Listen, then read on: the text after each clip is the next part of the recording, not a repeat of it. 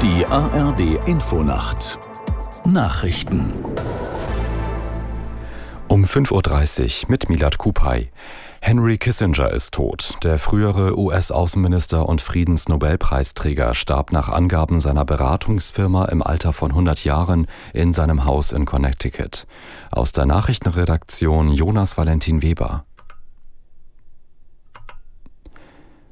Da fehlt gerade der Aussager.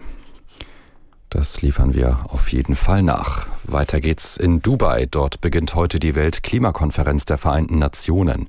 Zwei Wochen lang beraten Vertreter aus rund 200 Ländern über weitere Maßnahmen im Kampf gegen die Erderwärmung. Unter anderem geht es um die Frage, ob sich die Delegierten einstimmig auf einen Ausstieg aus Kohle, Öl und Gas verständigen können. Außerdem sollen die bisherigen Schritte zur Erreichung der Pariser Klimaziele überprüft und bewertet werden. Sie sehen unter anderem vor, die Erderwärmung auf 1,5 Grad im Vergleich zum vorindustriellen Zeitalter zu begrenzen. Die radikal-islamische Hamas hat erneut Geiseln freigelassen. Unter den 16 Menschen sind nach katarischen Angaben auch drei deutsche Doppelstaatler. Aus Tel Aviv Julio Segador. Das gab das israelische Militär am Abend bekannt. Fünf der 16 freigelassenen Geiseln sind demnach Teenager. Seinen Angaben zufolge werden im Gegenzug 16 palästinensische Minderjährige und 14 palästinensische Frauen aus israelischen Gefängnissen freigelassen. Unklar ist zur Stunde, ob die Feuerpause im Gazastreifen, die noch bis morgen früh gilt, verlängert wird. Hinter den Kulissen verhandeln darüber Vertreter von Katar, Israel und den Vereinigten Staaten.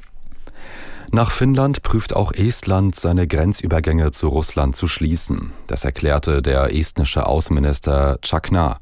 Zur Begründung wie verwies er auf die Lage an der finnisch-russischen Grenze. Die Regierung in Helsinki hatte vorgestern den letzten offenen Übergang zu Russland geschlossen. Sie wirft der Führung in Moskau vor, zuletzt zahlreiche Migranten ohne gültige Papiere über die Grenze geschickt zu haben. Ziel sei es, Finnland zu destabilisieren.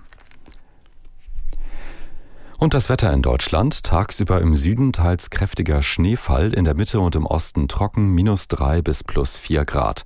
Am Freitag im Süden Schnee, im Norden auch trocken, minus vier bis plus vier Grad. Und am Sonnabend zeitweise Schneeschauer, minus fünf bis plus drei Grad. Das waren die Nachrichten.